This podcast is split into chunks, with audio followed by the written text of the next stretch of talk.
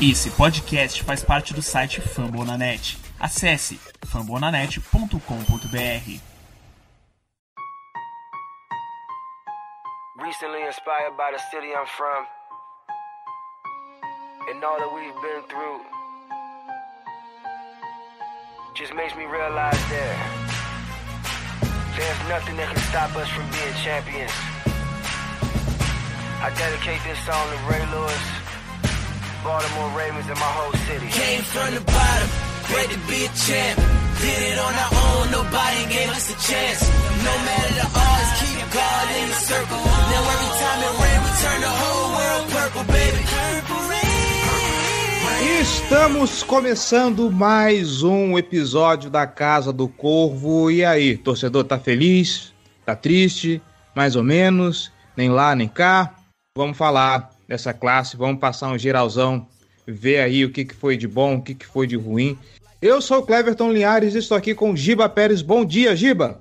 Bom dia, boa tarde, boa noite para todo mundo que ouve a gente. Vamos falar sobre essa classe que foi boa. Eu considero, no geral, uma classe bem boa do Baltimore Ravens. O draft é a especialidade do Eric DeCosta, ele é muito bom no que faz. E também conosco o João Gabriel Gelli. Bom dia, João!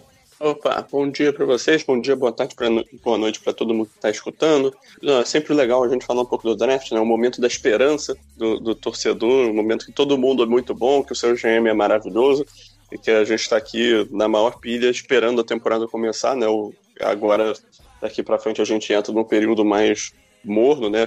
Não dizer morto, né? Do calendário da NFL até, até começar os training camps. Então, vamos repercutir um pouco do que, que o Ravens fez para dar uma fechada no seu elenco para a próxima temporada e se, se a gente está um pouco mais perto de chegar num Super Bowl. Ih, rapaz, daqui a pouco é 12 de maio, 12 de maio tem calendário, a NFL vai fazer festa de novo para poder divulgar isso aí, então já viu, né? A NFL transformando tudo em festa. Bom, é isso, gente. Acabou o draft, já fizemos nossas escolhas, o De Costa passou a régua na classe. Vamos falar aí o que, que veio de bom, o que, que não veio de tão bom assim, ver o que, que acertamos, o que, que não acertamos, como essa galera vai encaixar no elenco atual do Baltimore Ravens, tudo isso depois dos recados. Bora lá.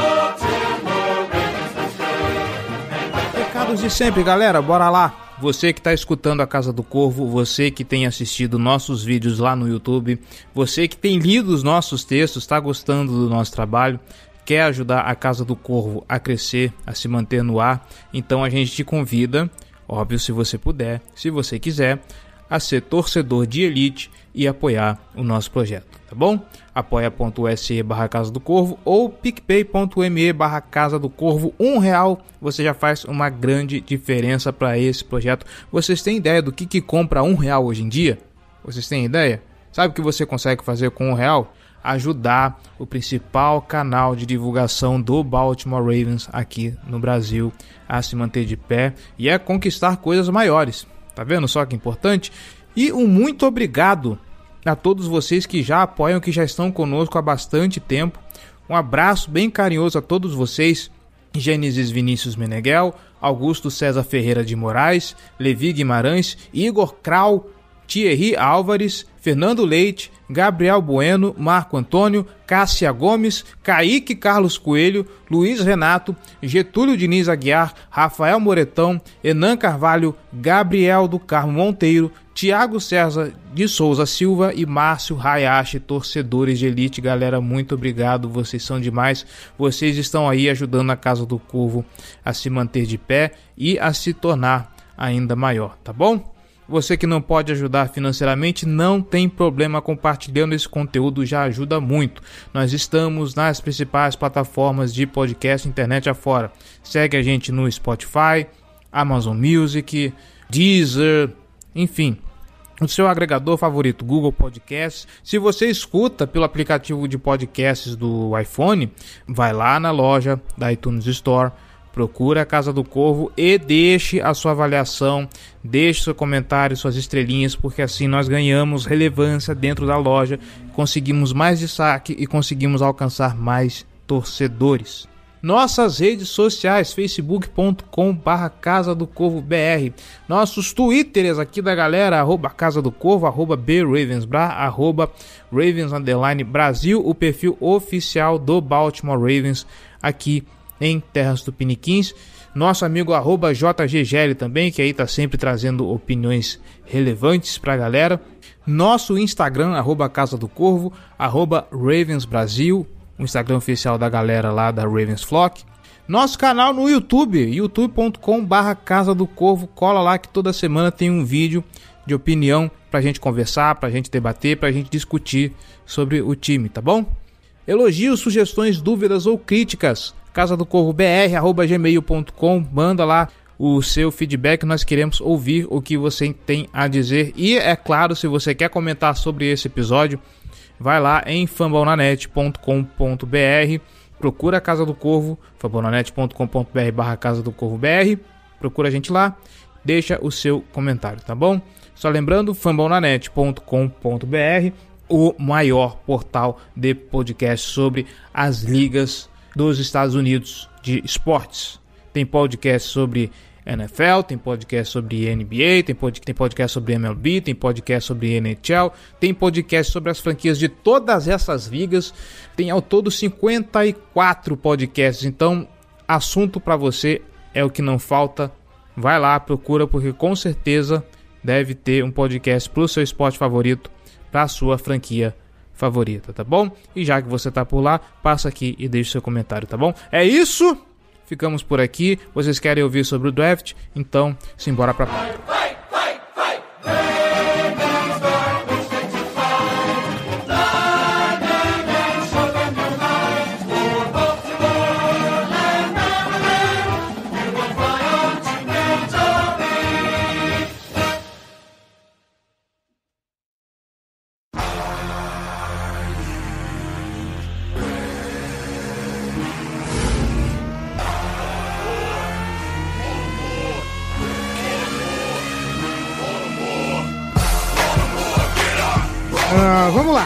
Senhor Giba Pérez, senhor João Gabriel Gelli.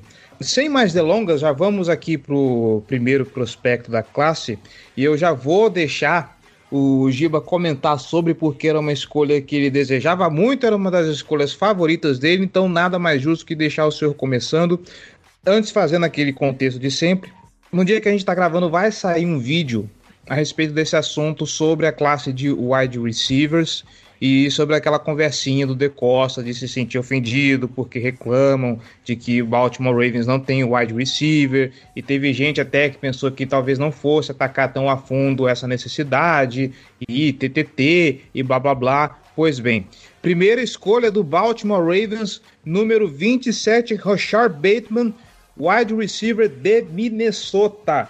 É um cara aí que tá. Eu acho que depois de muito tempo de draft do, do De Costa, né? Já é o terceiro ano dele talvez seja a escolha mais acertada. Teve o Marquise Brown, mas o Marquise Brown ainda é um cara que, por mais talentoso que ele tenha sido, ainda está precisando mostrar um pouco mais de serviço. E o Rashad Bateman é um cara que vem para complementar o elenco, não é um cara que casa com as características que já temos dentro do time. Então ele funciona como uma. Ele vai servir bem para variar, para dar versatilidade a esse corpo de recebedores, né? É, o Bateman, é, assim, dos que eu vi, né, dos que eu me lembro, é o melhor prospecto de wide receiver que o Baltimore pega na primeira rodada. É um cara que complementa exatamente o que a gente precisava na posição, aquele wide receiver que tem força para disputar uma bola no alto, que tem boas mãos, excelente corredor de rotas, é exatamente tudo que a gente precisava na posição. Quando a gente pensava, por que, que o Baltimore precisa na posição de wide receiver, considerando as características que tem no elenco? É o Bateman. Acho que ele chega para jogar, chega para ser titular. É, em tese ele brigaria com o Boykin e o Sammy Watkins aí, mas eu acho totalmente possível, por exemplo, numa situação em que a gente use três wide receivers, colocar o Hollywood no slot, botar Watkins e, e Bateman abertos. Acho que é um cara que a gente não pode mais reclamar de falta de talento na posição de wide receiver. O De Costa fez tudo o que ele podia dentro das condições que o Baltimore tem de posição de draft, de espaço no teto salarial para reforçar o setor e para deixar o Baltimore mais sólido. Ele vai virar um, um monstro NFL? A gente não sabe, depende muito do que ele vai fazer daqui para frente, mas talento para isso não falta. Acho que é aquela escolha que a gente pensava assim, talvez nos melhores cenários possíveis para o Baltimore na posição 27, foi bem o que aconteceu. A gente teve tudo que a gente precisava, a gente teve à disposição naquele momento. Bateman é um cara que, pô, jogou em Minnesota durante três temporadas, fez. Você vê assim, os highlights principalmente dele, ele tem umas recepções espetaculares com uma mão, brigando no alto com o cornerback. Foram 2.395 jardas em, 20, em 31 jogos. Recebeu também 19 touchdowns. É um cara que eu gosto demais. Tudo que eu, que eu vi dele eu gostei bastante. Fiquei muito feliz com a escolha mesmo, muito feliz. É, uma coisa que chama muita atenção do Bateman é que ele é um cara que ele joga mais alto do que a, medição dele, tá? Ele, não, ele fisicamente ele não é um cara enorme, mas quando você assiste ele nos vídeos da, de Minnesota, é, você vê um jogador que pô, ele, ele usa bem o porte físico, é, sabe quebrar, ele quebra tecos, ele vence jogadas contestadas. Assim, eu diria que é um jogador que vence muito bem com é, nas rotas, conquistando separação. Eu acho que ele é um cara que vai chegar, vai conseguir trabalhar muito bem o meio do campo também e vai ajudar o Lamar a desenvolver né, nos passos para as laterais, sem dúvida alguma. É um cara que chega para contribuir já direto. Para mim, ele chega como jogador, eu concordo 100% com o Giba, é o melhor wide receiver que, que o Ravens draftou no, nos últimos tempos. Acho que em termos de processo por trás da escolha, acho que o, que o De Costa foi, foi perfeito Obviamente a gente não tem como garantir nada de que, de que escolhas vão dar certo, mas eu acho que o, o De Costa fez o trabalho dele, o que, no trabalho dele o que ele tinha que fazer. A gente, se a gente tem que avaliar uma tomada de decisão com base na informação que a gente tem no momento que a decisão foi tomada, para mim o, o, o De Costa aqui foi, foi perfeito, tá? Não, não tem como a, a gente pode acabar no ele pode acabar não funcionando no NFL por qualquer motivo, mas a escolha aqui fez total sentido. É, eu, sou, eu sou muito fã do, do Bateman, para mim eu tinha, eu tinha ele como um jogador no mesmo patamar de, de Devonta Smith e Jalen Waddle, então consegui um jogador desse quase 20 escolhas depois, né, 15, 20 escolhas depois desses caras. É um feito é, excelente. Preocupa um pouquinho que ele tem alguns, alguns problemas de drops, né, que já é meio que um lugar comum no, no corpo de wide receiver do, de Baltimore, mas acho que, que é um grande jogador que vai ajudar bastante a equipe, né? Então, assim, é, acho que o nosso ataque fica cada vez mais múltiplo, né? Isso e com outras, outras aquisições fica cada vez mais múltiplo, é profundo e, assim, para mim é o melhor ataque que o Ravens teve é, na era Lamar Jackson, talvez em anos e anos aí. É, eu ia comentar just, justamente isso, né? Eu tô vendo o report aqui do, do On The Clock dele e tem justamente esse asterisco de que ele tem esse problema com drops, com, com, com, bolas mais fáceis. A gente olha, por exemplo, os highlights do Bateman, bola contestada é uma maravilha. Ele pega a bola lá no alto, ele consegue fazer esses catches com uma mão com, como se fosse coisa fácil, mas tem essa observação, né? Parece que se tiver problema com drop, o Baltimore Ravens olha pro cara e fala: é esse, pode vir. Mas, bom, é isso, né? Falando de características dele, como o Giba colocou, eu acho que ele vem aí como para ser assim o que o Boykin era para ser, mas acabou não, não se desenvolvendo. Curiosamente, um grande problema do Bateman também é que ele parece que tem preguiça de fazer bloqueio, mas ninguém pega um wide receiver necessariamente para fazer bloqueios, né? Pelo amor de Deus. Uh... É, o wide receiver em primeira rodada não tem nada a ver com bloqueio. Não, ninguém se importa com isso. É. Aliás, o Boykin é, já, faz, já bloqueia muito bem, então paciência. É, bloqueio é complemento, né? Não é, uhum. Você não vai escolher um adversário, principalmente na primeira rodada, porque, ah, não, ele bloqueia muito bem. O resto ele faz mal pra cacete, mas ele bloqueia muito bem, então vou pegar na primeira rodada. O Boy que faz isso muito bem, tenta viver na terceira. Uhum. E ainda só é o seguinte, cara, você quer um recebedor que bloqueia bem, você vai pegar Tyrande, pô. Bom, pra... além do Rashad Bateman, o Baltimore Ravens. Gente, vamos deixar vocês malucos, a gente não vai fazer por round, tá bom? A gente vai fazer por posição para dar um panorama geral de como esses calouros vão encaixar no time, tá bom? Para além da do Rashad Bateman, o Baltimore Ravens também draftou de, de Oklahoma State o wide receiver Tyron, Tyron Wallace, né? Foi a escolha de quarta rodada do, do Tyron Wallace, né? Isso aí. É, o Wallace é um, é um jogador que ele foi absurdamente produtivo em Oklahoma State. Teve um ano aí que ele passou de 1.400 jardas, é, acho se não me engano, 2018. É, assim, um, um, jogador muito bom no, no, nas jogadas mais verticais.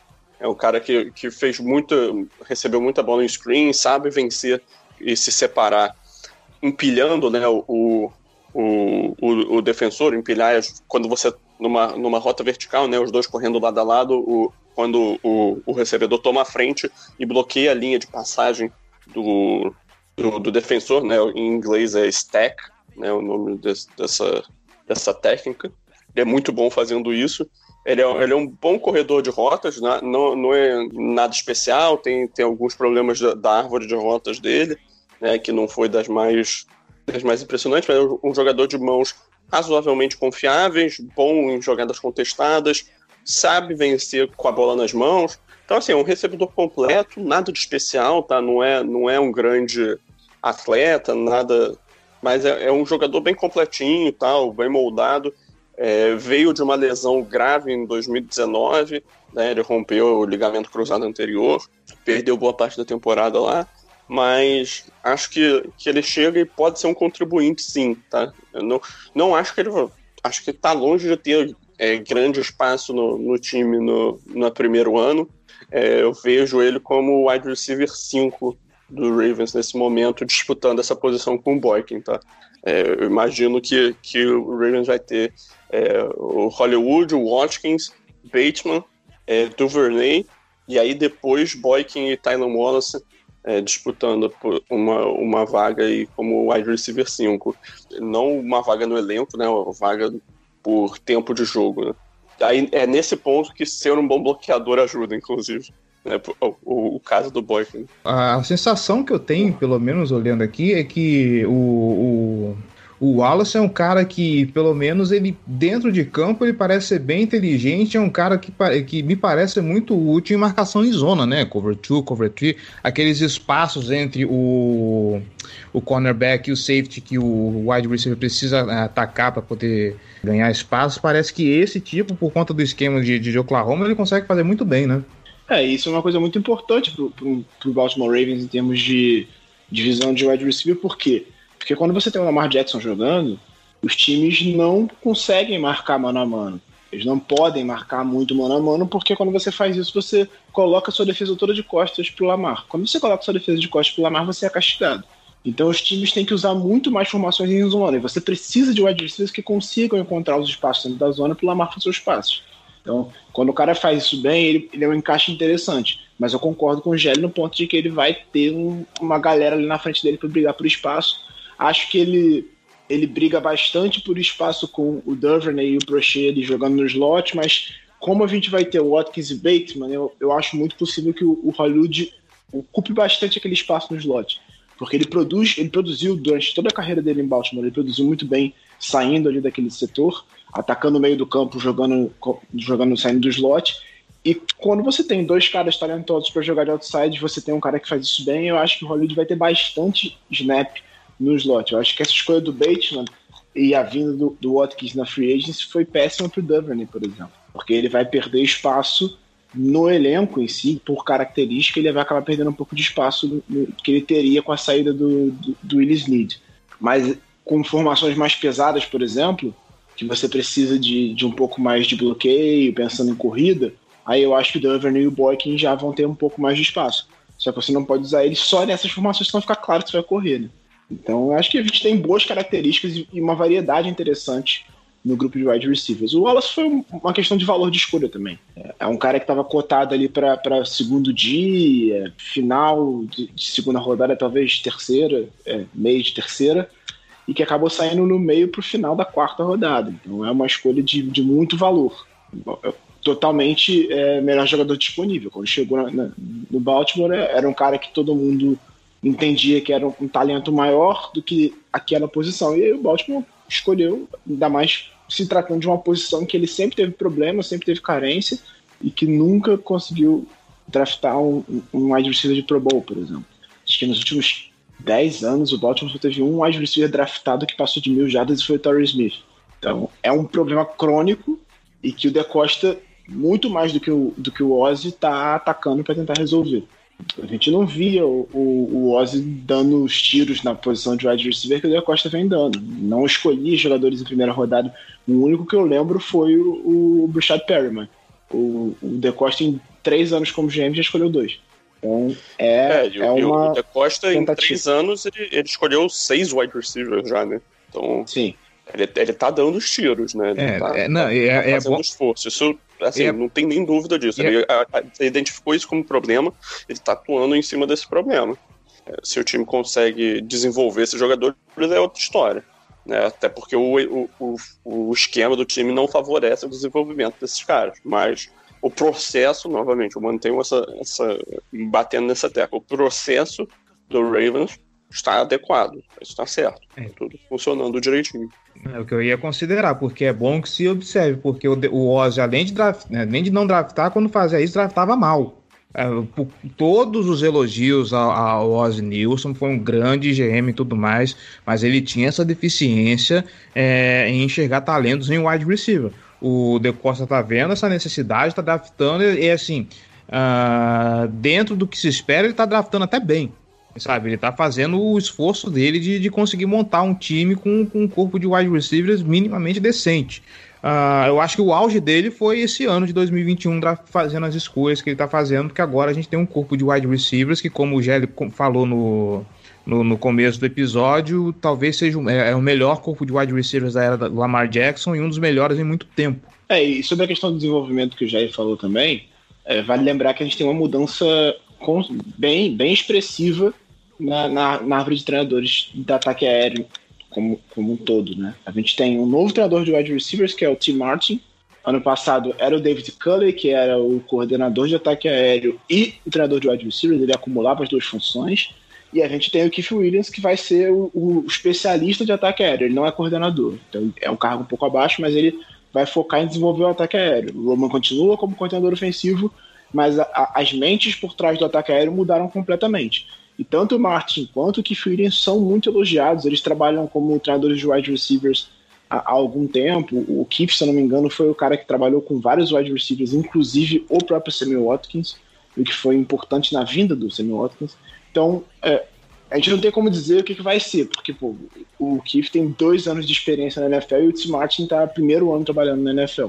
Eles tra- trabalhavam com o futebol americano fora da liga e agora estão chegando para a liga a primeira vez.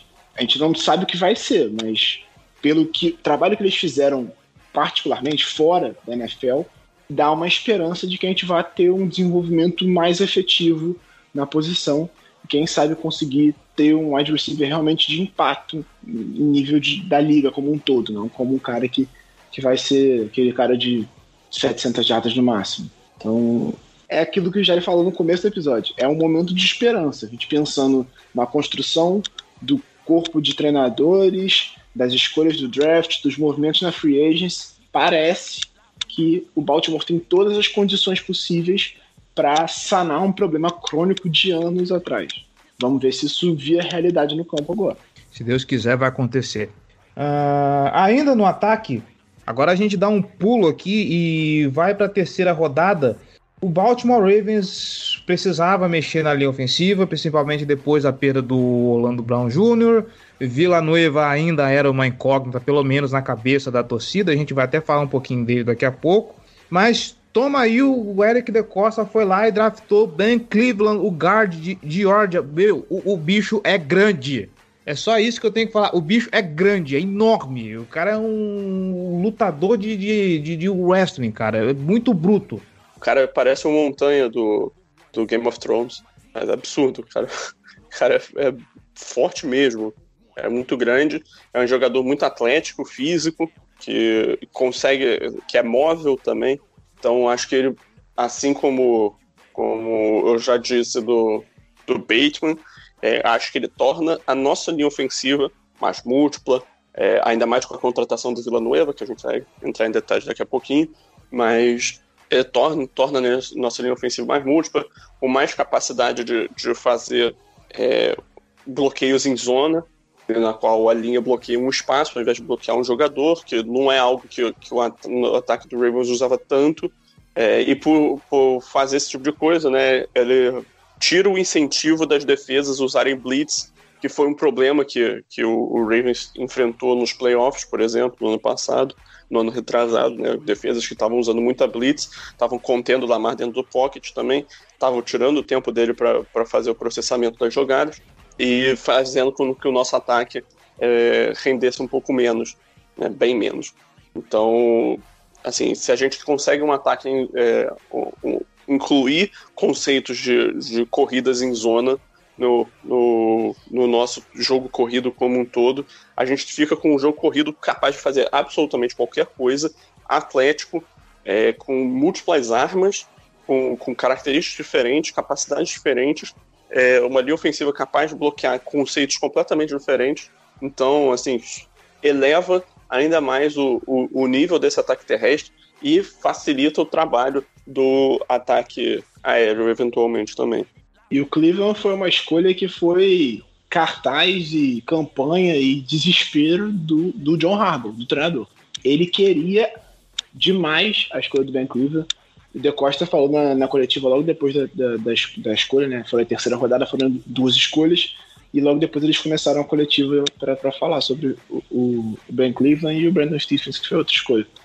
E aí o De Costa logo no começo falou que o, o, o Harbaugh queria, fez pressão pro De Costa subir no draft para pegar o Cleveland porque ele queria demais o jogador. Que ele adorava o Ben Cleveland como guard, e que ele queria de qualquer jeito ter o cara, ele queria que o De Costa subisse, o De Costa falou, não, calma. Ele calma, queria relaxa. subir. Ele queria subir para pegar. Ele falou, não, Nossa, garante esse cara. Garante esse cara que eu quero ele. Ele é muito bom, etc. E o De Costa falou, relaxa, confia, confia no pai. E aí segurou a onda, ele chegou e escolheu sem subir. Mas o, ele falou no telefone com o Cleveland: olha só, você foi uma escolha do nosso treinador, ele pediu você. E aí, então, é, e o próprio Harbaugh falou na coletiva que com isso a tendência, ele falou que não tem como garantir nada nesse momento, porque depende do desempenho dos jogadores, obviamente, mas a tendência é que o Bradley Bozeman vire center, que era a posição de origem dele no college, ele era center de Alabama, e o Ben Cleveland vai brigar com os outros dois Bens, né? o Ben Cleveland o Ben Bradson e o Ben Powers vão disputar a vaga de left guard, que era a posição antiga do Bradley Bozeman. Então a tendência é que a gente tenha uma linha com é, só um jogador titular que começou na mesma posição na temporada passada. Só o Ronnie Stanley vai estar tá titular na mesma posição em que começou na temporada passada. Todas as outras quatro posições da linha ofensiva terão titulares diferentes, muito provavelmente. Vale lembrar também que o Ronnie Stanley não jogou metade da temporada passada, ou seja, se você considerar a linha do final da temporada, os cinco titulares vão ser diferentes. É uma mudança bem considerável em termos de formação e principalmente bem considerável em termos de talento. A linha ofensiva foi um problema no, na, na, temporada passada, a gente sofreu bastante, especialmente. Especialmente não, assim, a temporada inteira, a gente sofreu o tempo todo, principalmente com a parte interna dela. A parte interna dela foi o maior problema. Os nossos centros jogaram muito mal, tanto o, Mecari quanto o, o fizeram uma temporada bem ruim em termos de snap, em termos de bloqueio, tudo não nada disso funcionou. Right guard foi um terror. A gente perdeu o Ian aposentado e aí todo mundo que jogou ali foi mal. O Powers até fez um final de temporada bem, bem interessante. Mas ali, principalmente considerando que ele tinha do lado um tackle que não jogava bem, que era o Tyler Phillips ou o como é que é o nome do cara pelo do, do Seahawks? Esqueci agora. Deu branco. DJ Fluker. DJ Fluker, DJ Fluker, isso. Então, ele tinha teco, um teco ruim do lado dele, considerando isso, um teco ruim e um center ruim, ou seja, ele não estava ajudando nenhum dos dois lados, ele até fez um, um final de temporada bem decente. E aí, se você parar pra pensar, o que a gente viu de formação da linha ofensiva agora pro começo dessa temporada, se todo mundo ficar saudável, é anos-luz melhor no papel do que foi a temporada passada. A gente vai ter, deve ter o Cleveland como titular do lado esquerdo, né? Pelo que o Rabo ama ele, a tendência é que ele seja titular. E Villanova de, de tackle com o Zapler de guarda é muito melhor. Então, é também um dos problemas que foi atacado e sanado pelo De Costa nessa off-season. Acho que pensar no ataque como um todo, o De Costa conseguiu sanar todos os problemas. No papel, ele atacou e sanou todos os problemas que existiam no ataque tanto que, os dois principais que a gente está aqui falando há meses, né? Desde que acabou a temporada, a gente vem falando dos problemas do ataque, que era a linha ofensiva, principalmente o lado direito dela, e o corpo de wide receivers. Então a gente acabou de falar aqui que pegou um wide receiver na primeira rodada que era o wide receiver dos sonhos pra gente e sanou os problemas da linha ofensiva. Agora cabe ao time desempenhar em campo, mas em termos de movimentos na off-season, o time foi perfeito. Eu acho que não tinha como ser melhor, sinceramente, dentro das condições que a gente tinha. E aí o, o, o Cleveland é um jogador muito talentoso. Acho que chega para acrescentar demais, é o que o Jerry falou, a questão dos bloqueios em zona. E o Bozeman como center também acho que me dá uma tranquilidade, porque era um problema que a gente tinha muito grande e o Bozeman foi um excelente center no college. a linha ofensiva nossa ela dá um acréscimo em termos de talento e dá um acréscimo em termos de tamanho também, né? Porque agora a gente tem uma muralha na, na, a gente na Pois é. Teco maior do que o Orlando Brown. Isso aí é um fenômeno. O, é, o cara tem o quê? Um 2 metros e 6 e 194. E 190. Não. Como é que é? Não, não, não chega tanto 190 quilos, não. É 140 quilos. 140, isso. Caraca, bicho. É. E, Ele é mais alto que o Orlando Brown, mas ele é mais leve. Tá? Ele é razoavelmente mais leve. Mas o Orlando Brown também é um cara bem pesado. É porque eu perdi a, a, a, as medidas aqui, mas. Meu, o cara mais baixo tem o que? 1,94m nessa linha? É, o mais baixo, se não me engano, é o Zeitler, que é 6'4". 6'4", nossa senhora, gente.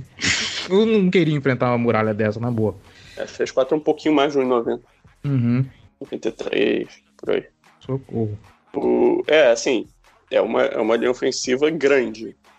Ela vai impor, vai ser, o objetivo dela vai ser se impor, vai ganhar fisicamente. Assim, e se a gente pe pegar um comparativo, pô, em comparação à linha que terminou a temporada, left tackle, Ron Stanley, melhor do que o Orlando Brown, sem discussão. É, aí vai ter o Ben Cleveland em relação ao, ao Bozeman. Acho que o Bozeman é mais jogador, mas pô, o Ben Cleveland não, a gente não acha que vai ser um problema. Aí vem o Bozeman em relação ao Mecário ou Escura como center. Uma evolução clara. Em, eh, aí o right guard, o Zaita, um jogador de pro bom, um jogador de altíssimo nível, apesar de já estar um pouquinho mais pro fim da carreira, um jogadoraço, o Zaita, em comparação ao Ben Powers, que só fez oito jogos como titular na, na NFL. É uma evolução, assim, colossal.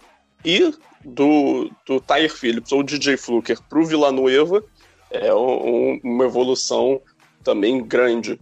Então, assim, a linha como um todo evoluiu muito, né? Eu acho que talvez ela possa até sofrer um pouco no começo por questão de, de adaptação, porque o Villanueva vai estar saindo do, do lado esquerdo para jogar no lado direito, o Bozeman vai sair de guarda para voltar para ser center, né? Aí os dois guardas são peças novas e o Stanley está voltando de lesão, então tudo, tudo, todos os cinco jogadores que provavelmente vão formar a linha ofensiva titular tem algum ponto específico que vai ter é, uma, uma curva de, de aprendizagem, uma curva de, de crescimento, uma curva de, de recuperação. Então, é, talvez primeiro mês da temporada pode, pode não ser o mais fluido, pode faltar um pouco de química, pode faltar um pouco de. Pode, alguns jogadores podem estar enferrujados, desadaptados, mas é, a promessa é que ao longo da temporada essa linha seja muito forte tá? Se não, não ocorrer lesões e tal, né? Principalmente. E aí, falando um pouco do, do Villanueva, né? Ele chegou um contrato de dois anos, 14 milhões. O, o primeiro ano com, com 8 milhões garantidos, o primeiro ano ele vai ter um impacto de, de 5 milhões na folha salarial.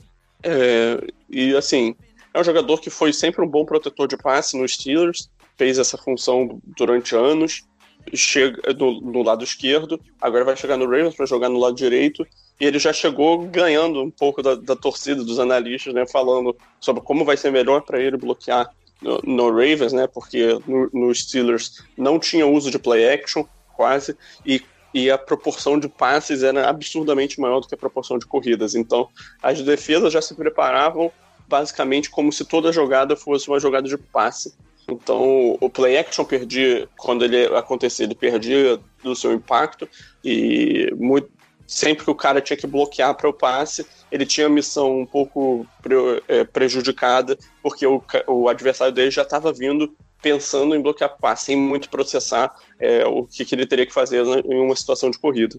Então, no Ravens é já é o contrário, né? Na maior parte das jogadas acabam sendo corridas, acabaram sendo corridas, então o esquema que corre muito com a bola, apesar de que a gente acha que a gente vai passar mais a bola esse ano, a corrida, obviamente, vai se manter com parte fundamental do nosso plano de jogo ofensivo. Né? Não dá para esperar que a gente mude, ter um giro de 180 graus. Né? O time vai continuar correndo muito com a bola, isso não, não tem dúvida, até porque é uma grande força da, da equipe, não tem por que se desfazer disso por completo. Mas é, e só de ter isso já oferece para o defensor uma leitura a mais, porque ele tem que parar um tempo para processar se a jogada é uma corrida ou um passe, e isso dá um tempo para o protetor, né, que já sabe o que, que vai acontecer, de, de fazer seu, seu bloqueio. Então ele já pode, já tem um tempo a mais para levar a mão até o, até o defensor, é, para fazer o, o, o recuo dele, se é uma jogada de passe. Então a reação dele fica mais é, é, ajudada nesse quesito. Então, acho que tem gente que levanta algum, alguns números do, do Villanueva que estão é, em decadência no, nas últimas temporadas, mas eu acho que a situação que ele chega no Ravens, se ele conseguir se adaptar bem a jogar do lado direito, é, também não é super problemático, mas é uma adaptação. Acho que, que não, vai, não vai ser problema. Eu acho que ele vai fazer um bom trabalho ali nessa, nessa função. Aí vale lembrar também, né? Do lado esquerdo, ele tinha que enfrentar muito mais disputas em um contra um, em espaço contra o melhor pass rusher do time adversário. Jogando do lado direito, principalmente em Baltimore, ele deve ter bastante ajuda do Nick Boyle, que também é alguém que volta de lesão, mas que é um jogador muito importante, ou também do Mark Andrews, enfim, a ajuda de um Tyrant, e, e não vai enfrentar normalmente o melhor pass rusher do time adversário. Ele vai enfrentar algumas situações, mas em geral ele deve pegar o segundo pass rusher. Então ele vai ter um trabalho, além da, dessa questão de play action, de corridas que o Gelli citou, ele vai ter um pouco menos, uma disputa menos dura pela frente jogando do lado direito e vai ter mais ajuda também. Então a tendência é que eu, pelo menos assim, pensando, projetando o que pode acontecer, a tendência é que ele tenha um desempenho até melhor do que ele vinha tendo nos Steelers e ele foi pro bowler por duas temporadas lá. E pensando na adaptação, vamos lembrar que talvez para essa temporada não tenha tanto prejuízo quanto na temporada passada, porque é, tudo bem, os jogadores já falaram que não vão participar do, do, dos treinos opcionais. Mas espera-se que quando começar o training camp tudo mais, esteja todo mundo vacinado, a gente vai ter, vai ter pré-temporada, então pelo menos um tempo de adaptação e análise para essa galera, o time vai ter diferente da tragédia que foi ano passado, que o time teve que trocar o, o pneu com o carro andando, não teve pré-temporada, teve que se adaptar tudo durante a própria temporada. E o Villanueva deve ficar feliz e vir para um time que realmente tem um jogo corrido proeminente, diferente dos Steelers, onde ele tinha que proteger quase 100% das vezes para o passe para um cara que preferia fazer vídeo de TikTok em cima do logotipo dos adversários do que realmente fazer recepção. Eu não é, estou falando de ninguém específico, tá?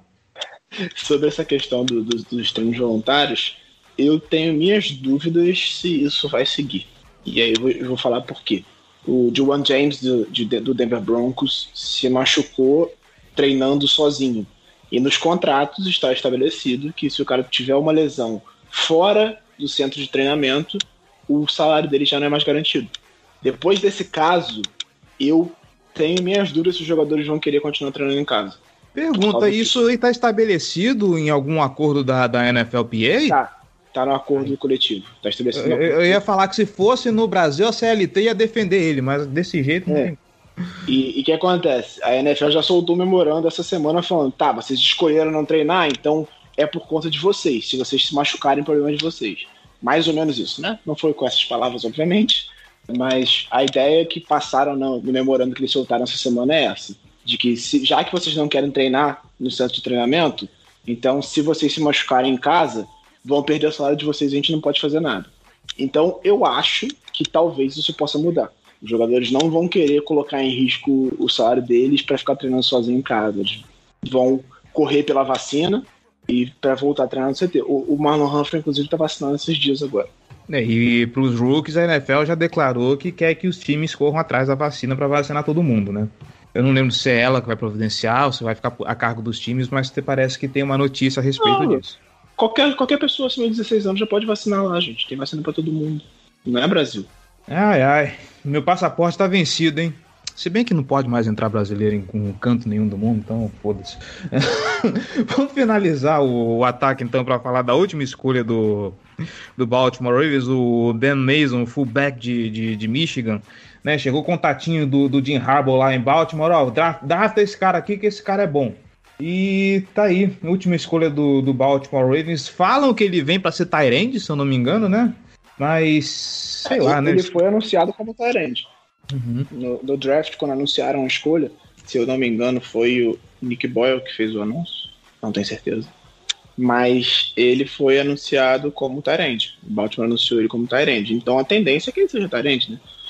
Acho que ele vem para brigar com o Jake Breland e com aquele amigo lá do, do Jacksonville Jaguars, que eu esqueci o nome, e aí me perdoe, mas eu não tenho Josh como lembrar. Oliver. Como é que é o nome? Josh Oliver. Josh Oliver, é isso. Ele vem para brigar com o Josh Oliver, com o Eli Wolf e com o Jake Breland pela vaga de Tyrant 3 do elenco, para também dar mais uma opção naquela questão das formações com três Tyrants, que foi uma coisa que o Lamar desempenhou muito bem no ano de MVP e que a gente não teve no ano passado porque o Hayden Hurst saiu em troca e a gente não conseguiu encontrar um terceiro Tyrande. Como é um Tyrande 3, você não precisa gastar muito capital em cima de um cara desse. O cara vai ter pouco espaço em campo. Até por isso que o Hayden Hurst quis sair. Ele tava com pouco espaço porque o Boyle é o melhor bloqueador e jogava muito. O Andrews é o melhor recebedor e jogava mais que ele. E ele acabava com poucos snaps, com um impacto muito limitado. Então você não vai encontrar um cara que é um Tyrande de elite querendo fazer essa função. Por isso você busca um cara não draftado, como o Brilland, como o Wolf, um cara que estava que tava sem espaço no Jacksonville Jaguars, como o Josh Oliver, ou então um cara de sexta rodada, como o Ben Mason, que era fullback end.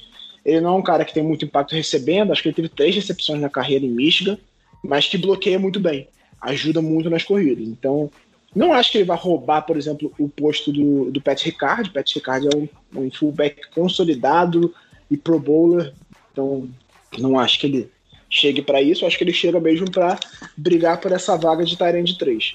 O Brilland é um cara que teve bastante impacto na última temporada e começou muito bem a última temporada em Oregon como recebedor, mas sofreu uma lesão muito grave, acabou ficando sem jogar muito tempo. a gente tem que ver como é que ele vai fazer no, no training camp agora para ver se ele consegue a vaga. O Eli Wolf, que vinha fazendo um bom training camp no ano passado, também sofreu uma lesão, acabou ficando fora da temporada, não jogou.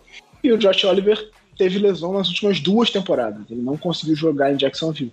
Então são três caras que vêm de lesão e aí o Ben Mason chega para acrescentar nessa disputa, provavelmente. Eu ia fazer um comentário muito desonesto aqui em, em forma anedótica, mas deixa quieto. Vamos seguir em frente. Golfou, ah, vomita, agora fala.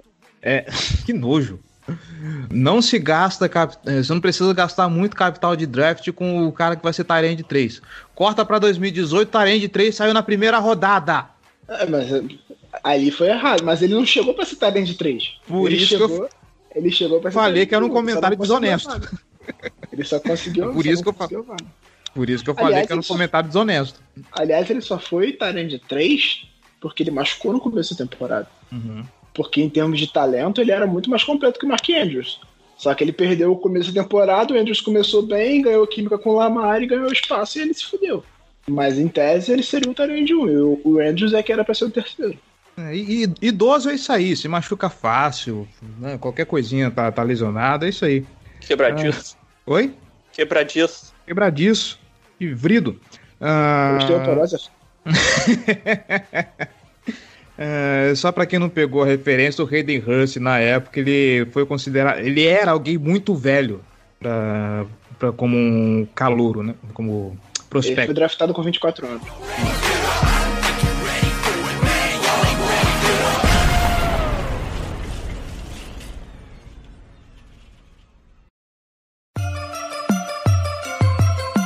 Black and purple, black and purple, black and purple, black and purple. Black and purple, black and purple, black and purple, black and purple. A gente agora fecha o ataque e dá um giro para falar da defesa. Vamos lá pro nosso começo do nosso álbum de figurinhas. E aqui começa o choro, né? O... Era sabido que Ed Rusher era uma necessidade desse time, afinal de contas a gente perdeu peças valiosas. Pra... Pode não ter sido as grandes peças do time, ok. Como o Giba gostava de falar, né? O Matthew Judon, por exemplo, não era o Matthew Judon, era só o Matthew Judon. Mas ainda assim é uma perda de, de, de, de capital pro, pro time. Então tava na hora de endereçar, endereçar porque não dava para viver só com Tyus Bowser e Pernambuco McPhee. Uh, e quem que é o outro, gente? Quem tava no time agora, Pernambuco? Jalen Ferguson. Não, não, fora o Ferguson. Ah, Ferguson não, não quero saber dele. Era o. São os três, tem mais alguém? Não, foi, o que saiu foi o Ngaku. É, saiu o Ngaku e o Judon. No elenco, tá medindo o nome do Gerard Ward na cabeça, mas o saiu também. Ward é- saiu, saiu também, né? Foi pro Jaguars. Isso.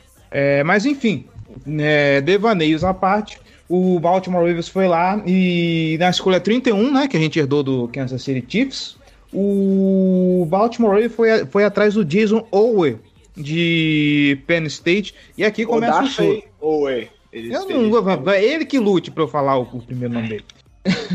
mas. Pô, faz facílimo, cara. Que isso? Ah, não, Jason é mais. Não, mas Jason é mais tranquilo, já tô acostumado. Conforme vai passando a temporada, eu penso no caso dele. mas, enfim. Meu Deus do céu. Muita gente chorou por essa escolha, porque ele soa mais como aposta do que alguém que vai agregar mesmo no dia 1.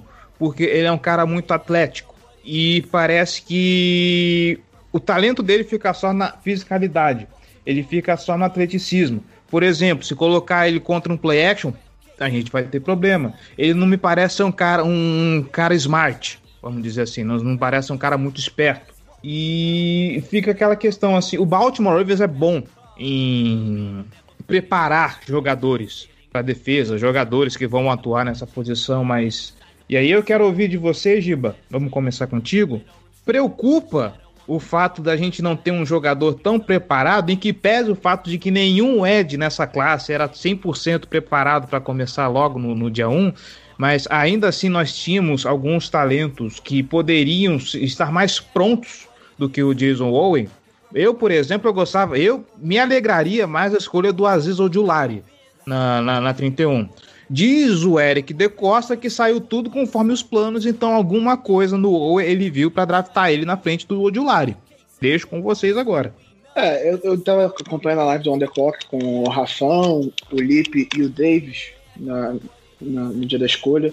E a opinião deles eu acho que é a opinião mais unânime, assim. É, é um jogador com um teto enorme, é um atleta, ele é um atleta excepcional mas não é um jogador de futebol americano ainda. Ele precisa desenvolver muitas habilidades dele, ele precisa ser muito bem lapidado para se tornar um rusher de elite. Eu acho que o Baltimore fez uma escolha pelo teto em vez de pelo piso. E eu entendo você pensar no, no potencial do cara. Você tem que trazer um cara que vai ser desenvolvido e que pode ser um, um absurdo. Só que você tem que. E aí, é claro que preocupa você ter um cara que não tá pronto pra semana 1, porque a gente não tem ninguém pronto para jogar. Se você tivesse um cara é, experiente, que tá ali na posição e que você vai botar o Oe por trás dele para aprender, é uma escolha que faria sentido talvez mais para frente. Acho que no final da primeira rodada é um pouquinho demais. Mas ele tá certamente no melhor time para desenvolver ele, para explorar o potencial dele, porque é uma coisa que o Baltimore faz muito bem, especialmente na posição de pass rush. O Baltimore é um, é um time que é especialista ao longo da história da franquia encontrar pés roxas em dias mais baixos, que precisam ser lapidados e desenvolver eles com calma. Só que o chega com a pressão de ser o titular, né? Porque não tem ninguém. Só tem o, o, o Balsa, o Ferguson e o McPhee. O McPhee já não é um cara fisicamente pronto para jogar uma porcentagem muito grande dos snaps. Então você vai precisar que ele tenha um impacto muito grande na semana 1. A não ser que o Baltimore vá buscar alguém nessa free agency agora, depois que parou de contar na forma de escolhas compensatórias, vai buscar um cara mais experiente, e o que eu acho que é possível. Fala-se muito de Justin Houston, tem o Ingram também, que está disponível. Então, eu acho que pensando no, no, talento, você tem um cara de muito potencial que, se você conseguir desenvolver, ele pode virar um absurdo. Assim. Porque o cara que tem o potencial físico do Odafe se ele lapidar melhor as armas dele de pass ele pode virar um cara, um pass de elite. Só que é, é uma aposta. É totalmente uma aposta. Porque nada garante que você vai conseguir fazer isso. O, o draft é sobre apostas. É sobre você escolher caras que você acredita que vão, que vão brilhar. Mas o caminho para o chegar lá para se tornar um rush de elite na NFL, que mereça uma escolha de primeira rodada, é longo ainda. O Odulari eu acho que seria uma escolha mais segura. Um cara com um piso mais alto, mas com um teto um pouco mais baixo. Mas é, é uma escolha que você faz num jogador que estaria mais pronto para na semana 1 entrar e jogar. O, o eu acho que não. Eu acho que ele não é um cara que está preparado para chegar na semana 1 e beleza, eu confio plenamente em botar o E para dominar os snaps e ser o pass rusher a cara do pass rusher do time. Não acho que seja o caso. Acho que vai precisar trazer alguém, pelo menos na primeira temporada, para ele se adaptar um pouco à NFL e na segunda temporada talvez ser o titular. É, eu, eu acho que o, que o vai, vai ser um cara que vai aprender na marra. Acho que o, o Ravens viu muito potencial atlético, não é todo dia que chega um pass rusher com o nível de atleticismo que o Owe tem, tá? Ele é um cara raro nesse quesito. O problema é que ele é absurdamente cru, é um cara que não teve sexo na última temporada, é um jogador que, que tem muito a desenvolver ainda, né? É um jogador que é muito explosivo, né? Em termos de pass rush, é um cara explosivo, é um cara forte, mas ele tem que melhorar a técnica dele, converter essa explosão em, em, em potência na hora do pass rush. Ele tem que melhorar o processamento mental dele para identificar jogadas de corridas e proteger melhor o edge, né? A ponta da, das linhas, principalmente jogadas terrestres. Mas é um cara que muitos analistas viram uma grande evolução em termos de, de combate à corrida, né, de 2019 para 2020. Então, talvez seja um ponto positivo. E aí entra o fato de que muitas vezes os treinadores gostam de apostar em jogadores que, que têm muito potencial e que, que ainda precisam desenvolver e lapidar diversos aspectos do jogo como uma forma de moldar esse, esses atletas né, em jogadores de futebol americano ao seu gosto, né? Então aí vai ser um grande, pro, um grande projeto para o Martindale, para os treinadores de posição é, e também para o John Harbaugh, né? Obviamente, para eles comandarem essa, essa evolução do, do Owe, acompanharem isso de perto, porque ali tem, tem muito potencial. E aí resta o time conseguir extrair o máximo desse potencial. Se o cara joga no nível que ele é atlético, ele vai ser um dos melhores pass rushers da NFL problema é que a gente não bota fé que isso vai acontecer, porque ele é um cara ainda que precisa de, é, ter muito trabalho para se tornar um jogador mais polido. Né? Então, mas a expectativa é que seja um, é, ele seja um jogador sólido. Se ele ajudar contra a corrida, já vai ser é, bom. É, acho que ele vai vencer por conta do atleticismo. Ele vai vencer jogadas, vai conquistar pressões. Então, é, vamos ver aí o, o, como que ele vai se desenvolver. É uma escolha que eu acho que foi um pouco cedo. Talvez se tivesse sido uma troca para baixo, escolhido mais para o começo da segunda rodada, seria um pouco melhor. Mas eu acho que também não estaria mais disponível. Acredito que alguém, alguém pegaria ele antes, justamente por causa desse conjunto de, de ferramentas que ele tem disponível. Então, assim, é um jogador que a gente tem que acreditar no potencial e no, e no trabalho da comissão técnica porque o jogador em si, nesse instante, se botasse ele em campo agora, eu acredito que, que seria um pouco problemático. Mas tendo aí uma off-season para trabalhar, para ele se acostumar com o sistema, com, com o processo de, de, de treinos da NFL, vamos, vamos ver aí o que, que, que, ele é, consegue adicionar para o Ravens. É, e vale lembrar que os, o GM, o front office do time, tem muita informação que a gente não tem acesso, né? E aí eu não digo nem sobre as características do jogador. Acho que ver o OE em campo, que é o principal para saber o que ele pode ser no futuro, é, a gente viu. A gente consegue ver o, o, os as tapes e estudar o cara.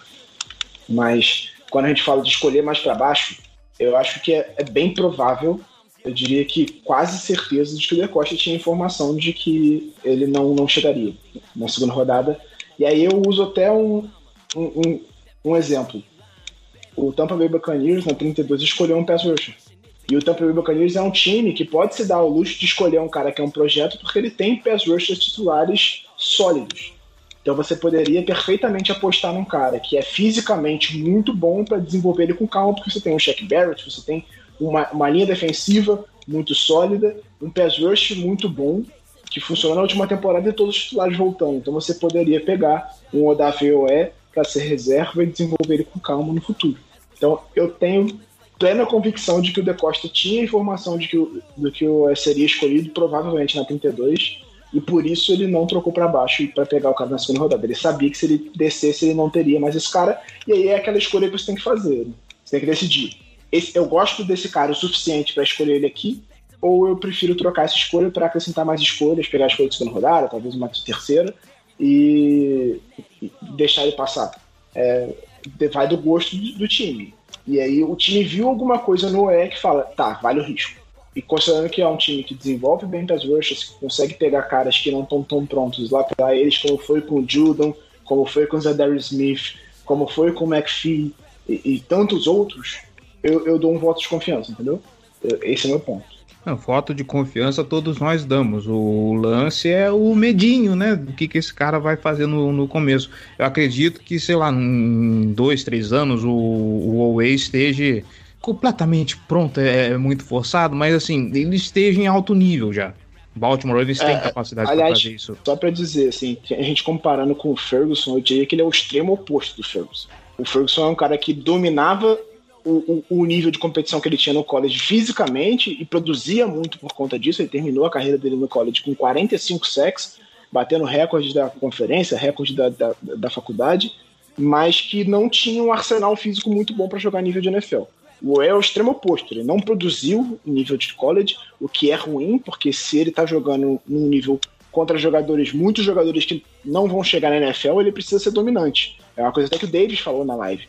Eu, Obviamente a produção é, sozinha não importa tanto. Mas se você, você quer que um cara que vá ter impacto no NFL, que ele seja dominante no college. Ele tem que produzir.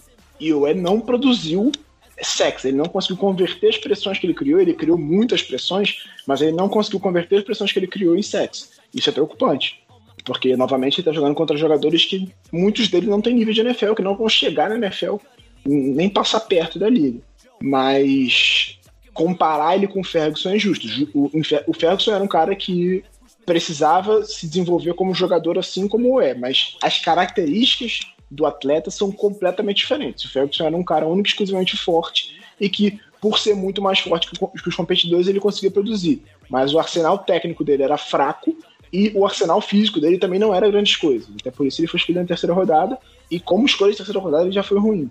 Se a gente vê o resultado até agora. Mas o E não, o E fisicamente ele é absurdo, ele é muito dominante fisicamente. Mas ele tem que converter isso em produção. Pois é, né? Zero sex é um negócio meio, meio complicado. Uh, vamos passar então para os cornerbacks. E aí a gente fecha. Tem, tem só o Dalen Reis, né? Eu escolho. Ah, verdade, tem, gente. Tem o Dalen Reis. Também pass rush.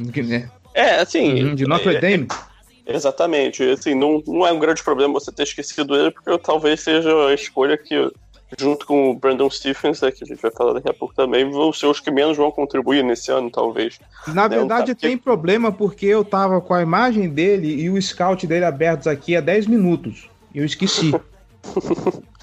é, é, um, é um jogador que não é particularmente atlético, é, é, um jogador que vence na saída do, do snap, tem algum, alguns momentos de boa explosão, é, no, precisa ser um pouco mais violento no uso das mãos. É, assim, mas ele, ele atleticamente ele tem não é, não é nada de especial. Foi um cara que teve dificuldade para produzir em Notre Dame, só, só foi produzido lá no quinto ano, então um jogador também que já chega um pouco mais velho da NFL. Tem como vantagem o fato de que ele, ele já fez algum, alguns snaps como na cobertura também, então tem um pouquinho dessa versatilidade. Obviamente não é o ponto preferível para ele, mas é um cara que, que consegue fazer isso. Então, assim, é um jogador que chega para compor a rotação, né? Provavelmente ele chega como o quinto pass rusher do elenco nesse momento. É, né? Nós temos cinco, então isso não é um bom, um bom feito, mas vamos ver se ele consegue evoluir alguma coisa. Se ele é um cara que eu não tenho a menor ideia do que esperar por enquanto. Tá? É, e não é o caso daquele cara como era o Judon, por exemplo, que foi escolhido na quinta rodada, que a gente, na época do draft, já falou que foi uma bela escolha, que era um jogador de muito potencial que poderia ser desenvolvido. O Reis não é um cara que chamou muita atenção. É um cara que, apesar de ser outside linebacker, que em tese vai compor a função, ele não era um cara de gerar muitas pressões, é um cara que até desempenhava melhor contra a corrida do que pressionando propriamente dito o QB, mas é, é até prof dar profundidade num setor que a gente tinha pouca profundidade, que a gente tinha precisava de mais rotação e tal, então acho que ele chega para isso talvez até para ser um cara versátil, de jogar mais para dentro, como, como faz o McPhee, por exemplo. Mas não é um cara de gerar muitas pressões, pelo menos nível de college a gente não viu isso no Notre Dame. Bom, agora podemos passar para os cornerbacks, certo? Eu tinha falado em vídeo de que existe, poderia haver a possibilidade que o Baltimore Ravens endereçasse essa posição por conta do fato de que a gente tem, apesar do, do, do elenco bem forte, a gente tem alguns jogadores que não dá para contar com a saúde deles. Alguns contratos estão acabando, Jimmy Smith tem só mais um ano, por exemplo. Enfim, o Baltimore Ravens já atacou essa necessidade draftando o cornerback Brandon Stephens, cornerback de SMU. Nunca ouvi falar nessa universidade. Dito isso, também nunca ouvi falar nesse jogador. Acho que é a primeira vez que eu vejo o nome dele ser citado. Eu não lembro se tem. É a Universidade do Prochet. Ah, mas eu, Prochet também eu ouvi muito pouco falar dele. Eu comecei a ouvir falar do Prochet depois que apareceram aqueles vídeos absurdos do, dos treinamentos dele. O Stephens foi a escolha, acho que todos nós aqui, todos os torcedores, foi a escolha mais que a gente torce o nariz, assim, por quem é esse cara? Cara, pra você ter noção, ele era tão desconhecido que eu falei, pô, eu preciso assistir tape nesse cara, porque eu não, eu não tenho como opinar sobre um cara que eu nunca vi, nunca ouvi falar. Porque, assim, boa parte dos jogadores, mesmo quando a gente não, não vê, a gente consegue buscar um, uma análise, uma coisa mais aprofundada, ver a opinião da galera do On The Clock e tal. O Brandon Stephens, cara, ninguém sabe quem é, mano. Eu tava vendo a live do, do On The Clock, o Rafão e o, o Lip tentavam buscar pela memória, assim, não tinham certeza de, de se tinham visto a tape dele, o David já tinha saído. Então é um cara sim, foi uma escolha bem, bem hipster, assim, uma escolha que ninguém entendeu muito bem, mas que eu acredito que o Baltimore tenha visto um potencial nele, e aí nem como cornerback, porque como cornerback tinham opções melhores ali, mas eu acho que o Baltimore precisava de um safety para cobrir mais, aquele safety mais com características de free safety.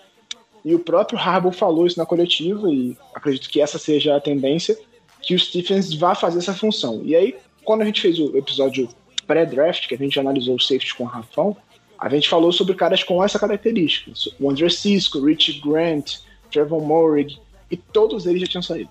Todos eles saíram logo no começo. Javon Holland também.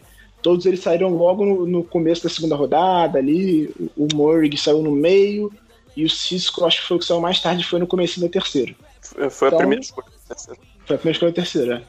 Então a gente já não tinha opções para fazer essa função. E a gente precisava de alguém para fazer isso. Porque tanto o Deshaun Elliott quanto o Chuck Clark têm problemas na cobertura. E aí eu acho que foi uma escolha, considerando que é uma escolha de final de terceira rodada, basicamente fora do top 100, foi a escolha 104, eles pegaram o cara pelo potencial que eles enxergaram nele. Eu acho que foi muito isso. Assim, eles viram um cara com um potencial atlético muito bom, ele tem um raso absurdo, né? E que pode se desenvolver na função de free safety na cobertura. E aí parece muita gente reclamando: ah, não, porque ele só teve uma interceptação na carreira. O Brandon Stephens era running back no começo do college, em Notre Dame, se não me engano. Notre Dame? Foi Notre Dame? Ou foi Ohio State? UCLA. UCLA. UCLA. Ah, tô bem. Ele era running back em UCLA e aí se transferiu, depois de dois anos no college, ele se transferiu para SMU e virou cornerback. Então exige uma adaptação considerável, são posições bem diferentes. E ele já começou a primeira temporada como titular, foi titular durante dois anos em SMU, na, jogando na posição, e ele desviou 22 passes em dois anos, depois de ser running back por duas temporadas.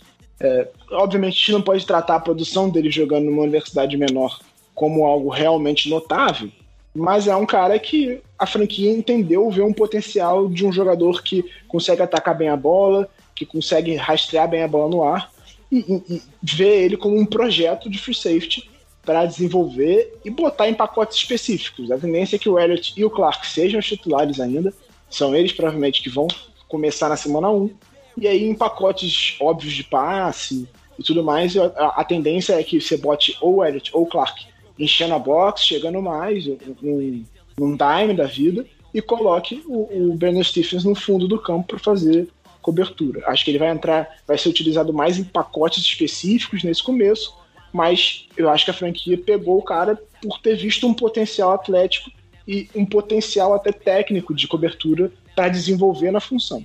Vai dar certo? Não faço a menor ideia, porque, novamente, eu não achei tape dele para assistir, para ver o que, que esse cara pode fazer, mas eu acredito que tenha sido isso. Esse tenha sido o motivo dessa escolha. É, assim, eu, eu discordo só um pouco do, do Gil, que eu não acho praticamente que o Brandon Silva vai jogar esse ano, tá? Eu acho que ele vai ser, a não ser que lesões façam que isso aconteça, eu acho que ele praticamente não vai entrar em campo. É, Eu diria que, que o Ravens escolheu ele mais pensando em um futuro, em desenvolvimento, em potencial atlético e novamente batendo na tecla de, de ser um jogador que praticamente não tem vícios, então que eles podem moldar da forma que eles melhor entendem um jogador da posição, seja um safety ou seja um cornerback, não sei o que, que eles vão querer desenvolver. Aí nessa situação que o Giba falou de, de botar um dos, um dos safeties mais perto do bloco tal, quiser botar um cara mais profundo, eu imagino que eles usariam o Jim Smith, tá? Como safety, acho que ele vai participar bastante como safety nessa temporada. Até porque o Tavon Young tá voltando, a gente draftou o Sean Wade, agora que a gente vai falar daqui a pouquinho. Mas eu acho que o Brandon Stephens é isso, é um projeto. Acho que, assim, para um cara que jogou dois anos da vida dele como cornerback, ter 20 passes desviados é um número marcante. Quer dizer que ele tá sempre, estava constantemente em condição de fazer uma jogada, ou que ele estava se recuperando bem. Então, é algo legal, positivo, mas também aqui sou eu só avaliando em cima de estatísticas. Também não assisti absolutamente nada do, do Stephens, né? Então não, não sei quais são as características dele como jogador. Sei que é, ninguém via ele como um jogador para ser draftado dali onde, onde o Ravens o escolheu. Então talvez tenha sido um dos maiores reaches do draft, né? Mas vai, vamos acompanhar aí como é que ele vai se desenvolver. Isso é um, é um projeto 100%, não tem como caracterizar essa escolha como outra coisa a não ser um projeto. Então, é, cabe à comissão técnica desenvolver ele da, da melhor forma possível para ver como que ele vai ser. É a gente acompanhar, para ver onde que ele vai ser utilizado, qual, qual função que ele vai ser mais aproveitado e com qual capacidade ele tem de evoluir, de mostrar é, nuances novas no jogo dele, porque é um cara, novamente, muito recente na posição, então ele tem muito espaço para aparecer. Agora o Sean Wade de Ohio State você conseguiu ver tape, né? É, o, o Sean Wade é um cara que, que, que ele tem muito mais é, tempo como titular. Era um cara que era visto como jogador de, de dia 1, dia 2 é, em 2019, e ele resolveu voltar para Ohio State para fazer o último, o último ano dele, agora em 2020. E aí nisso o, as ações dele para o draft desmoronaram. Né? Foi um cara que teve uma temporada muito ruim, foi constantemente alvo do, dos ataques adversários, teve muitos problemas pra, é, de foco, de, de se manter bem nas coberturas. Então foi, foi um jogador que, por muita gente a- acreditou que ele era um cara que tinha perdido ali alguma coisa é, de, de, tal- sei lá, de amor pelo jogo, de, de vontade de jogar, de ou porque assim foi estranho que durante boa parte da temporada ele não falou nada sobre ter uma lesão nem nada do tipo que justificasse o- a queda de desempenho tão drástica dele, né? Um, um fator que foi relevante foi que até 2019 ele jogava praticamente único exclusivamente no slot, né? Cobrindo esses jogadores mais no centro do campo. Enquanto é, em 2020 ele foi posicionado já mais para as pontas. Então ele, ele sofreu com, esse, com esses adversários maiores, que são considerados melhores, né? mais, mais físicos, mais atléticos. E isso foi, foi, foi um problema para ele, não conseguiu lidar com esse tipo de situação. Mas foi um cara que teve é, vídeo, tem, tem muitos momentos positivos dele guardados aí de, do, de 2018, 2019. Então, assim, é uma escolha que na quinta rodada não vejo problema algum de ser feita, tá? É um jogador que vai chegar para ser o, o cornerback de slot reserva, tá? Do Young. Vai ter tempo para se adaptar na NFL, de mostrar é, que, que 2020 foi um- uma falha de percurso, de se readaptar ao slot e, e talvez reencontrar o melhor futebol americano dele. Acho que é um jogador que pode contribuir sim, acho que pode ser um potencial é, achado do, do Ravens tão tarde no draft. É um jogador que, que eu tenho uma boa expectativa, não altíssima expectativa, acho que ele vai ser um jogador sólido para a franquia. Eu acho que ele vem para fazer esse papel que o Jerry falou, ele vai ser o slot reserva e para ser desenvolvido com calma atrás do Tavon Young, que é um cara que o grande problema é justamente esse. O Tavon Young não é durável. A gente viu isso. Ele chegou na NFL em 2016. Ele foi draftado pelo Ravens na quarta rodada na escolha 104 de 2016. Desde então, ele jogou duas temporadas inteiras, eu acho. Se tanto. Nas últimas duas, ele não jogou nenhum jogo porque saiu lesionado logo no começo. Nenhum jogo não. Essa ele, ele teve uma delas que ele machucou na, na segunda semana. Mas enfim, essa ele teve um problema, não jogou, ele vem de um tempo sem jogar com regularidade, e apesar do talento e do desempenho dele nos slots serem muito bons, não é um cara que a gente pode confiar que vai jogar. Então é bem possível que o Wade já tenha que entrar em campo esse ano, por exemplo. Porque se o Tevez machucar de novo, não vai ser nenhuma surpresa. É o, é o que a gente vê como tendência na carreira dele. Ele se machuca demais. Mas é um cara que eu acho que chega para acrescentar, para dar mais uma profundidade no corpo de, de, de cornerbacks, que nunca é demais. A gente já, já viu isso durante vários anos. A gente tem um corpo de cornerbacks até bem profundo, mas ele foi exposto em vários momentos, até da última temporada. Então, acho que isso limita, por exemplo, as possibilidades de botar o Humphrey no slot, que aconteceu muito na última temporada. Em vários momentos a gente teve que botar o Humphrey para marcar no slot e botar o Jimmy Smith de corner, sendo que ele estava sendo preparado para fazer uma transição para safety. E então eu acho que, que o Wade acrescenta muito nesse sentido, de deixar o Humphrey de, de outside, deixar o Marcus Peters do outro lado, e aí você tem o Young por dentro, ou o próprio Wade que deve jogar alguns snaps, ou talvez sair na rotação. Eu acho que se o Tevin Young ficar saudável, ele não vai entrar muito em campo. Não, não vai ter tanto impacto assim. Mas a gente sabe que o histórico do Young preocupa e a gente não, não eu pelo menos não tenho nenhuma confiança de que ele vai ficar saudável a temporada inteira. Torcer para que ele não tenha nenhuma lesão grave, que ele não perca o ano todo, que ele fique saudável porque é um cara importante, é um cara de bastante impacto. Com ele, a gente ainda não viu, inclusive, essa secundária com ele, porque quando o Marcus Peters chegou na temporada retrasada, ele estava machucado e não estava jogando. E aí, quando a gente criou a expectativa da, da, última temporada de ver essa secundária com o Marcus Peters, com o Humphrey, com o Tevin Young, e até o Jimmy Smith como reserva, ele machucou de novo e não jogou. Então a gente ainda não viu o que pode ser o potencial todo dessa secundária que a gente gosta tanto, que a gente fala que é tão, tão talentosa. A gente não viu o potencial inteiro dela porque a gente não conseguiu ver o Tevin Young em campo ainda, junto com Marcus Peters e Marlon Humphrey. Espero que seja esse ano. Eu gosto bastante do Tevin Young. Ele foi escolhido na quarta rodada e no primeiro ano já ele teve bastante impacto. Ele jogou bem no slot, em alguns momentos ele teve que jogar de outside, ele foi bem também. Bom, é um jogador, em termos de talento, bem interessante, só que a gente não consegue ver ele em campo. Então acho que a importância do Wade é nesse sentido, de ter uma opção para o caso do Young machucar.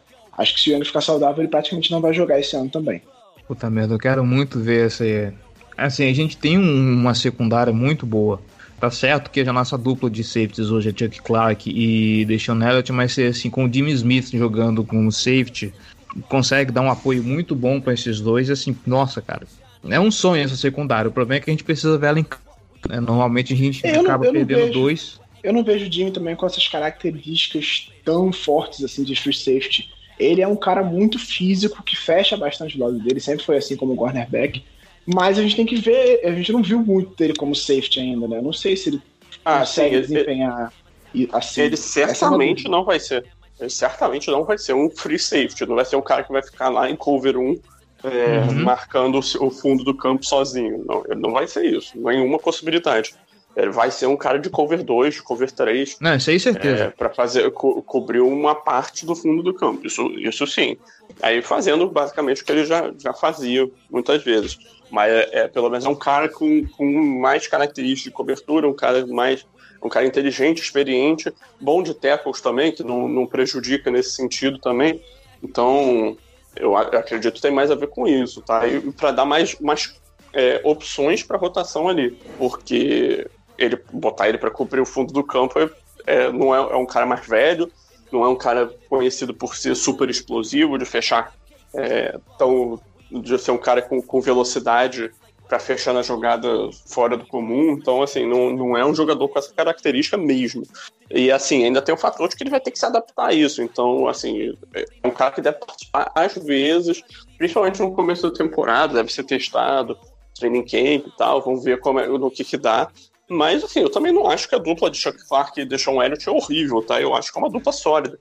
Mas é só um ponto, é um ponto da secundária onde o time mais tem a buscar uma melhoria. Se dá para perceber que dá para melhorar o time. Até porque o Deshaun Elliott é free agent, né? Depois dessa temporada. Então você tem que buscar. É, faria sentido buscar alguma, alguma opção para substituir ele, mas tal, talvez o Brandon Stephens seja esse cara, não sei. Vamos ver, né? Isso aí é desenvolvimento para acompanhar ao longo da temporada mesmo. Então, é, esse lance dele ser sólido, sei lá, eu tenho minhas desconfianças com os dois. Eu não acho que eles são ruins, longe disso, mas eu acho que falta talento para essa dupla. A ver o que o Deixon Elliott pode produzir, porque a gente só viu um ano dele. Ah, eu não acho que falta talento, eu acho que as características não casam. Esse é o Uhum. problema dessa dupla pra mim. Acho que tanto o Elliott quanto o Clark seriam bons safeties se eles tivessem um cara junto com eles que tivesse que acrescentasse as características dele. Eu acho que eles são muito parecidos como safety. E aí você perde possibilidades na defesa justamente porque nenhum deles faz uma parte das funções necessárias para um, um safety, que é a característica de free safety que a gente vem batendo aqui durante todo, todo, toda a off-season. A gente Uhum. não tem um cara. E aí eu não falo nem ficar em, em cover 1, mas um cara que consiga pat- patrulhar decentemente o fundo do campo. Quando você bota tanto o Elliott quanto o Clark para cobrir o fundo do campo, a gente tem problema. Eles não conseguem ajudar os cornerbacks direito, eles não, obviamente não conseguem ficar sozinhos no fundo do campo. Isso é problemático. E aí você acaba limitando demais as nossas possibilidades é, em situações mais de passe, justamente por conta disso. E aí, novamente, eu não acho que eles sejam ruins. Eu acho que o casamento de características dos dois não funciona muito bem. Eles não se complementam. Entendeu? Acho que para nossa defesa, que usa muita blitz, eles são muito interessantes. São dois caras que conseguem fazer bem é, é, essas blitz, que conseguem encher bem a box para conter corrida, que chegam bastante, são caras físicos, são caras que, que é- fazem. O Elliott eu acho que é um pouco mais burro, mas são caras que fazem tackles de forma bem segura, só que não são caras de cobertura. E aí isso vira um problema. Meu ponto é esse. Não acho que, eles, que falte talento para nenhum dos dois. Eu acho que o casamento dos dois é que não funciona.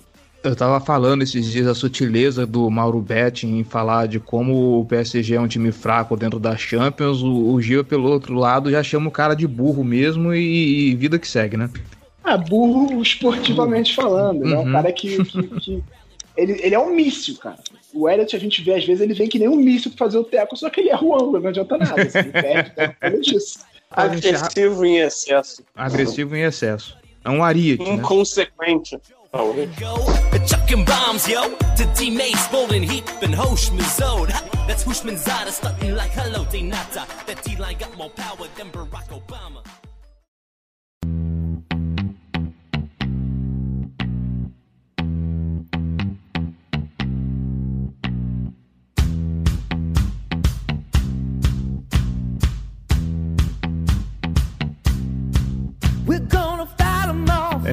Acho que a gente já pode fechar então por aqui a classe, né? Acho que já, deu o que tinha Sim, que, senhor. que dar.